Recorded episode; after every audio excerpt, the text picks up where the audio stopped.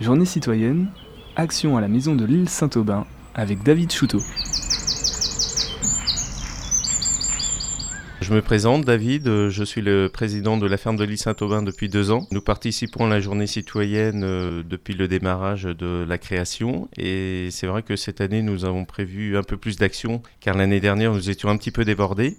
Donc les actions de cette année, euh, nous avons euh, la construction des habitats pour les animaux, également les parcs, car nous avons créé une ferme pédagogique euh, depuis la création de la ferme. Nous avons également mis en avant tout un espace enfant, donc le principe de cette année est de la construction d'un petit château en bois avec des produits recyclés, un petit peu comme vous retrouvez au pied de la cathédrale, qui a été fait récemment.